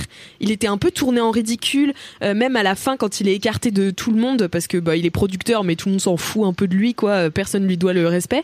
Et ben en fait c'était qu'il ça le rend un peu bouffon, mais jamais on lui dit tu vas aller en prison. Bon après il y a la dernière discussion entre Rock Hudson et lui où euh, Rock Hudson lui dit bah j'ai encore des cauchemars de toi. Et là on comprend vraiment le traumatisme et il a mm. vraiment les larmes aux yeux. Enfin moi j'adore Jim Parsons euh, en tant qu'acteur. D'ailleurs il joue très bien son rôle.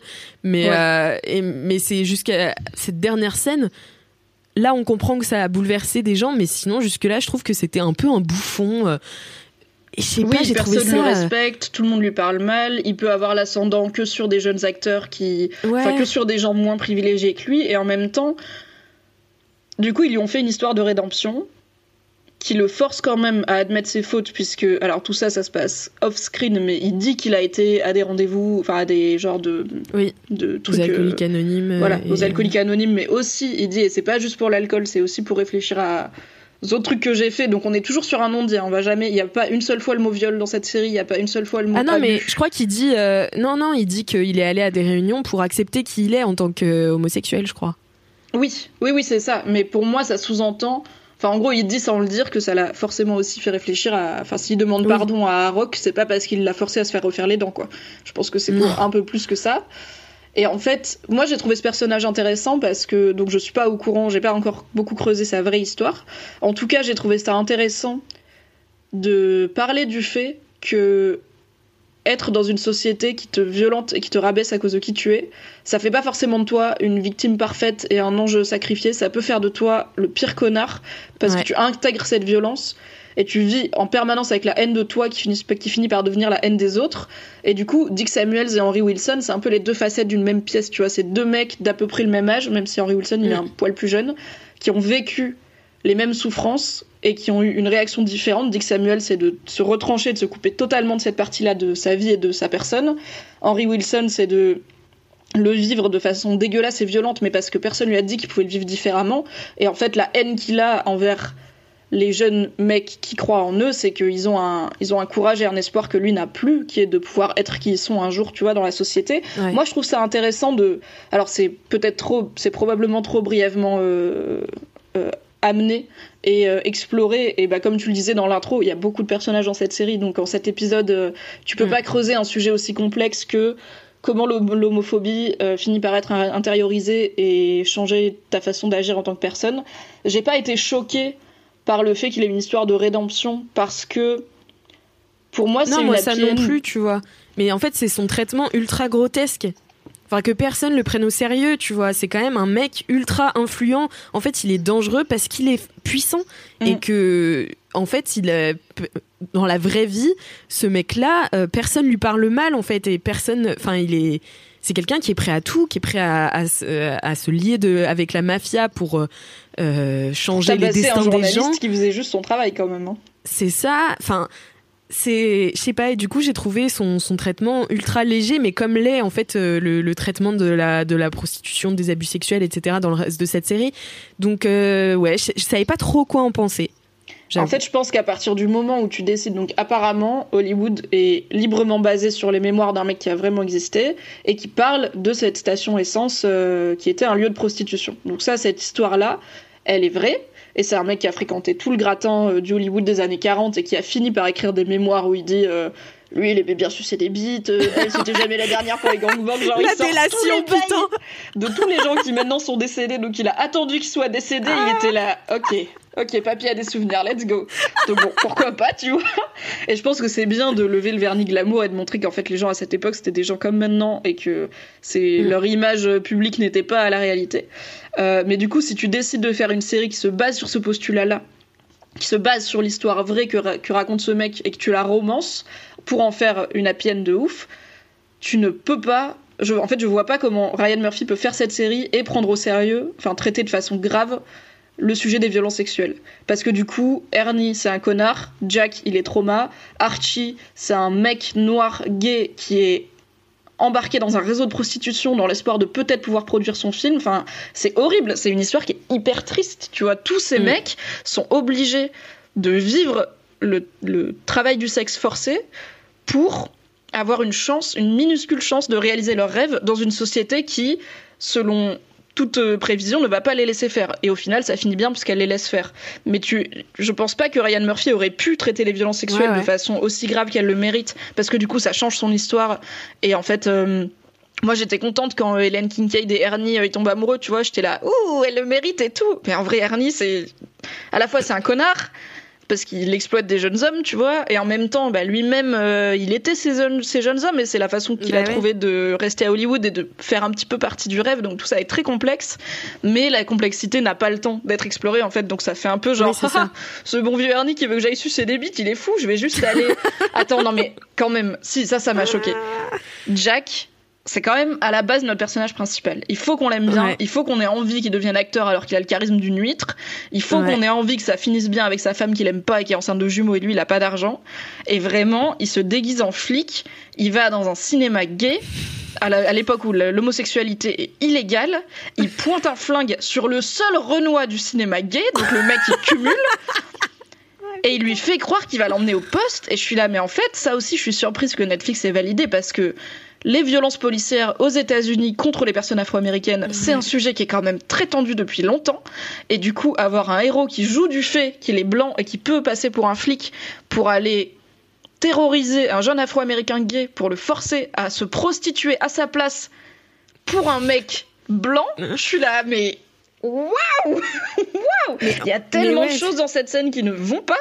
Et du coup, je suis mm. là et ça, je pense pas que c'est une vraie histoire, puisque Archie n'est pas, n'a pas vraiment existé, et Jack Castello non plus, tu vois. Donc je suis un peu en mode, est-ce qu'il y avait pas une autre façon de recruter Archie qui n'aurait en fait tu peux mettre Jack Castello qui va dans le cinéma gay pas en flic et qui se fait juste pour recruter et qui se fait draguer par Archie et qui est là alors vraiment merci de ne pas toucher mon zob par contre est-ce que tu voudrais te faire un peu de thune et c'est déjà mille fois moins pire tu vois donc j'étais là ah très gêné et là pour le coup cette scène autant des trucs comme Henry Wilson je me dis bon c'est juste que c'est pas assez exploré, mais c'est pas. Euh, ça me choque pas. Enfin, je, je, suis pas en mode il faudrait enlever ça de l'histoire, tu vois. Surtout qu'il a existé. Mais cette scène-là dans le cinéma, je suis là, n'hésitez pas à l'enlever, peut-être, ou à la traiter différemment, parce que Archie, il devient quand même très vite pote avec lui, quoi. C'est ça, et, en fait, je me demande dans quelle mesure la série est pas réalisée pour que, en fait, ça nous choque que ce soit aussi léger. Tu vois ce que je veux dire ou pas? Que, Ah, genre c'est euh, méta Bah, peut-être c'est méta, tu vois, dans le sens où on dit bah en fait c'est comme ça qu'est le monde et qu'est le cinéma, enfin qu'est le monde du cinéma. Voilà comment c'était traité à l'époque et même encore aujourd'hui jusqu'à il y a cinq ans en fait c'était en gros, c'était banalisé, c'était une sorte de normalité de, des violences euh, euh, psychologiques et, euh, et sexuelles dans, dans, le monde du cinéma. Donc, à quel point la série c'est méta comme ça pour. je sais bah, pas. Le truc, Mais alors, personne ne l'aurait compris à part nous, Mimi. Je pense que Ryan Murphy espérait qu'on ait cette discussion ensemble, Alice Martino. Là, il est là, il écoute sur le popcorn, il fait Yeah, yeah, Alice Martino, thank you, you got it. Je vais lui envoyer une lettre avec ce podcast en lien. Dire Ryan. non, je pense que ton hypothèse est pas mauvaise, mais en fait, ça marche pas parce que cette série, elle parle pas des violences sexuelles à Hollywood. Ouais, ouais, Et du coup, elle parle du manque de diversité et d'inclusivité à Hollywood. Et en fait, il n'y a pas de. À part un tout petit peu Henry Wilson, mais qui est plus traité sous l'angle de. Il a fini par accepter son homosexualité que sous l'angle de. Il a fini par arrêter de violer des mecs. Mm. Il n'y a aucune fin pour ces histoires de violences sexuelles. Il n'y a aucune. En fait, là, ils disent que la station-service va fermer parce que, en fait, comme l'homosexualité devient plus acceptée, les mecs n'ont pas besoin d'aller se cacher je suis assez très cool, mais en fait ça n'a jamais arrêté la prostitution. Les gens ne vont pas voir des prostituées obligatoirement parce que leur sexualité n'est pas acceptée, ils vont voir des prostituées parfois pour avoir du pouvoir sur des gens qui sont moins privilégiés qu'eux et leur faire faire des trucs qu'ils n'ont pas envie de faire avec leurs partenaires réguliers ou qu'ils n'ont pas envie de faire au grand jour. Et en fait ça c'est une réalité, donc euh, à ce moment-là il ne devrait pas y avoir de prostitution euh, du tout puisque euh, maintenant c'est bon. euh, dans, en Bah France, ouais. par exemple, euh, les, les orientations sexuelles sont acceptées et surtout, il devrait pas y avoir de prostitution hétéro si le problème c'était juste l'homosexualité, c'est illégal, tu vois. Genre, bah Mhm. non, il y a toujours eu de la prostitution hétéro alors que l'hétérosexualité a globalement toujours été légale. Je pense pas qu'il y a eu une société où c'était illégal. Du coup, c'est pas. ce que la série veut raconter. En fait, peut-être que c'est Ouais, un manque ça. De courage. mais la série euh, utilise juste- ça comme un outil scénaristique en fait. C'est le lieu Ouais, où les ça. gens se rencontrent. C'est là ça, où Jack il en- rencontre Avis, il rencontre que qui va finir par bosser dans le film, il amène Archie et tout, Ouais. mais c'est tout quoi.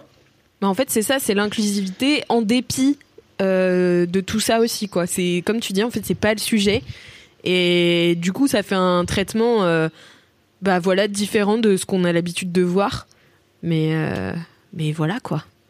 Après, je sais qu'il y, a une- il y a une fille sur le forum de Mademoiselle qui a commenté la critique de Kalindi. Elle dit euh, Je ne dirais pas que les relations malsaines sont minimisées, juste qu'elles ne sont pas maximisées, qu'on n'insiste pas dessus en disant Oh là là, regardez comme c'est horrible. Personnellement, j'ai apprécié cela. Premièrement, parce que, comme le dit Kalindi, ça montre à quel point c'est la norme dans cet univers. Deuxièmement, parce que j'aime bien les séries féministes et LGBT, mais j'aime encore plus les séries féministes et LGBT qui ne font pas la morale. Pas besoin d'insister dessus, ces scènes à elles seules suffisent à susciter le malaise et c'est très chouette. Et ça, pour le coup, c'est un point de vue qui se tient, je trouve, Ouais. et c'est ce qui fait que moi, personnellement, j'accroche pas trop au contenu Netflix, euh, genre euh, Mm, mm, mm. 13 Reasons Why ou Unbelievable ou quoi, qui sont très. Et je dis pas ça de façon négative, mais très donneur de leçons, tu vois. Très genre, regardez, c'est grave, ouais. c'est pas bien. Moi, dans mon métier, je suis déjà confrontée toute la journée à des histoires graves et pas bien qui sont pas prises au sérieux, donc j'ai pas spécialement envie le week-end de, de me taper un docu sur le viol, tu vois. Ouais, je Mais comprends. c'est ouais. très bien que Bah, ça c'est de la existe. pédagogie, tu vois. Et en fait, Hollywood n'a aucune visée pédagogique à part ce- cette proposition, en fait, voilà, cette proposition de dimension parallèle de et si il avait suffi de quelques personnes courageuses pour changer la société via un film. PS, on sait très bien que c'est pas possible, mais est-ce que ça fait pas du bien de passer cet épisode à y croire? Peut-être qu'un peu, tu vois. Moi, ça, j'ai quand même passé ouais. un bon moment, même si j'ai du mal à mettre le doigt sur ce que la série raconte politiquement, sociétalement, tu vois.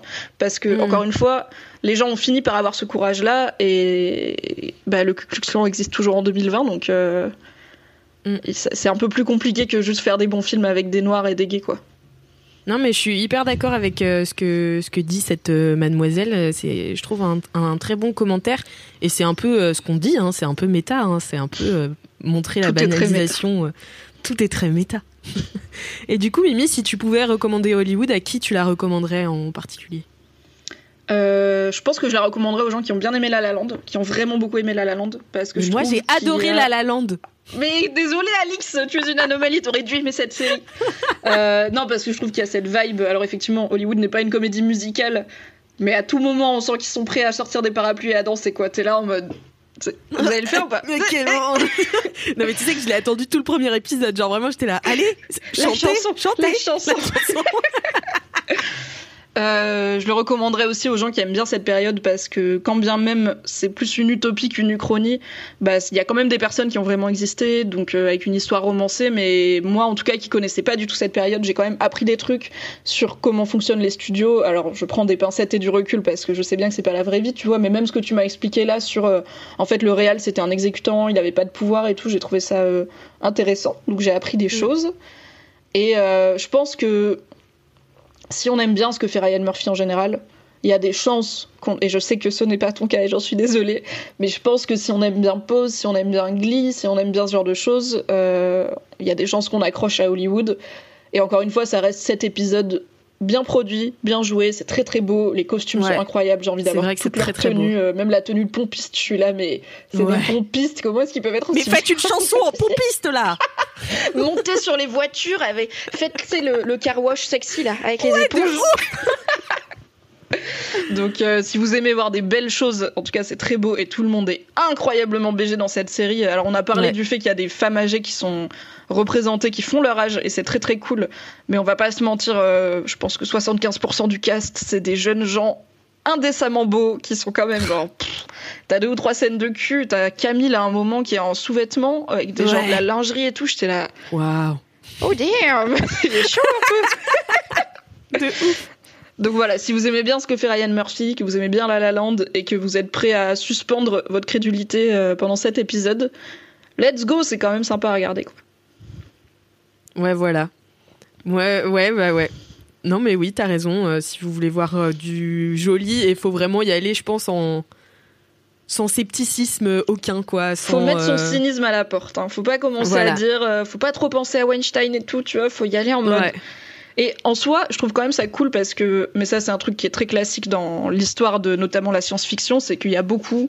En fait, c'est rare de voir des uchronies positives. Généralement, quand on fait des uchronies ou des trucs futuristes, bah ça se passe mal parce que c'est le message, c'est que l'humanité est nulle à chier et que voici une, une allégorie de nos problématiques actuelles euh, via euh, du racisme entre aliens, tu vois. Un des rares euh, contre-exemples, c'est Star Trek qui est très positif par exemple. Mais les uchronies qu'on a ces temps-ci, il y a The Plot Against America sur la montée du fascisme en Amérique euh, dans les années 40. Il y a The Man in the High Castle sur des, des nazis littéralement aux États-Unis, tu vois. Donc c'est rare qu'on ait des uchronies positives qui, qui imaginent et si l'histoire avait avancé dans le bon sens un peu plus vite. Donc rien que pour ça, je trouve que c'est intéressant à regarder. Mais en fait, c'est ça, c'est que je pense que, en fait, moi, le truc où j'y ai pas cru, c'est que j'ai l'habitude, comme tu dis, de voir des uchronies tellement négatives qu'en fait, c'est en fait j'ai été choquée de moi-même. J'ai été choquée d'être choquée de pas croire aux gens qui sont gentils. Tu vois ce que je veux dire? Genre j'étais ah bah, là, non, je peux pas y croire j'étais là. Ok, il est où le piège? Genre. Qui c'est qui va les trahir? Qui c'est qui va, tu vois euh, Bon bah, y a, en fait, tout le monde pardonne. Tout le monde est, tout le monde est décent. Tout le monde est sain d'esprit. Et genre t'es là, quoi? Mais c'est. Et en fait, comme tu dis, en fait, c'est tout simplement une uchronie qui se passe bien. et c'est tellement étrange. Et je pense qu'il faut vraiment se mettre dans ce mood-là euh, ouais, pour regarder euh, cette série. Tout à fait. Bon, c'était cool. Ah, Merci je suis contente d'avoir fait un long sur le popcorn sur Hollywood. C'était trop ouais, cool. Ouais, on a bien parlé, c'était trop bien. Yes. Trop contente. Merci Alix Martino. Merci Mimi. Des bisous euh, sur le, au popcornos, c'est comme ça que tu dis Ouais, je sais pas. bisous les popcornos. bisous les popcornos. Et n'oubliez pas, bien sûr, de parler de ce podcast euh, à tous vos amis, euh, de nous mettre 5 étoiles sur Apple Podcast.